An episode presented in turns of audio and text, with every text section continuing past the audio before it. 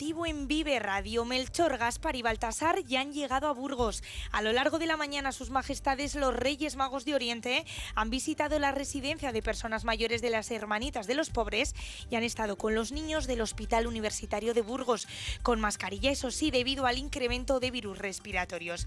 Esta tarde la cabalgata arrancará a las 6 de la Avenida Derechos Humanos y recorrerá la calle Vitoria hasta la Plaza del Cid. La alcaldesa de la ciudad ha recordado que participarán más más de un millar de personas, 12 carrozas y se lanzarán 4.000 kilos de caramelos. Como novedad, las mascotas de los equipos deportivos de la ciudad encabezarán el desfile. Los reyes han recordado a los más pequeños la importancia de acostarse pronto esta noche.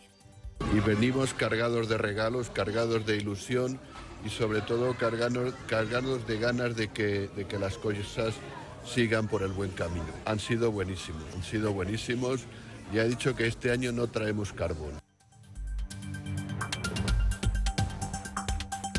La alcaldesa de Miranda de Ebro, Aitana Hernando, reconoce que tiene una espinita clavada del año 2023, la piscina climatizada, que supera los 4 millones de euros de inversión, pero que está en contencioso administrativo porque la empresa adjudicataria solicitó una revisión del coste que el ayuntamiento no puede permitir de la empresa adjudicataria ahora mismo que solicitaba una revisión de precios que según los informes jurídicos municipales eh, no puede el ayuntamiento aceptar y la empresa lo ha recurrido en, el juzgado en contencioso administrativo y mientras que no se dicte sentencia no se puede ejecutar.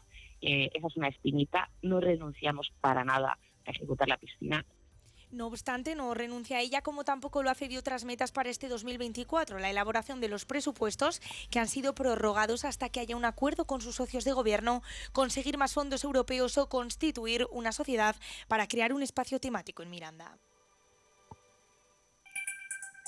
Y mañana, Día de Reyes, a las 12 de la mañana se celebra el sorteo de la Lotería del Niño. Burgos tiene consignados 12 millones de euros, casi 34 euros de gasto medio.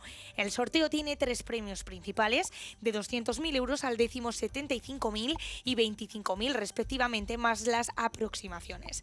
A pesar de que las administraciones disponen de menos días para vender, si lo comparamos con el pasado sorteo del 22 de diciembre, el montante de ventas en nuestra ciudad sigue creciendo. Ángel Álvarez es el delegado de Loterías de Burgos. Estamos en, en cuanto a Castilla y León en el tercer puesto y a nivel nacional también. Estamos con 10 días raspados para poder, y bueno, yo creo que el montante es muy significativo para el tiempo que se tiene para comercializarlo. En sucesos, la Guardia Civil investiga en las merindades al propietario de un caballo por maltrato animal. A raíz del aviso de un particular, agentes del Seprona verificaron el deplorable estado del animal.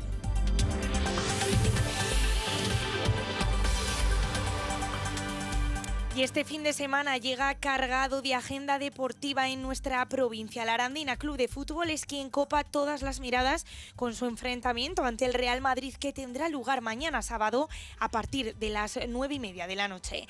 El ambiente en el Juan Carlos Higuero rondará los 9.000 espectadores en la que es posiblemente la cita más importante de toda la historia del club blanqueazul.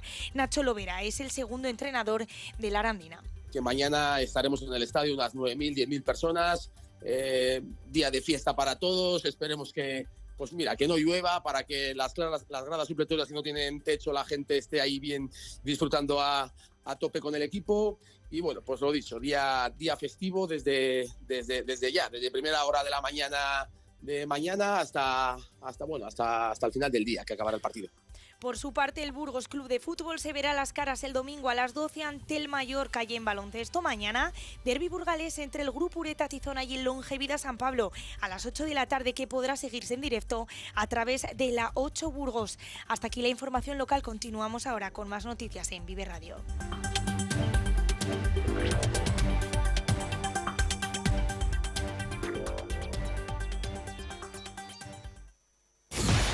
Vive Radio, servicios informativos con María Cristóbal.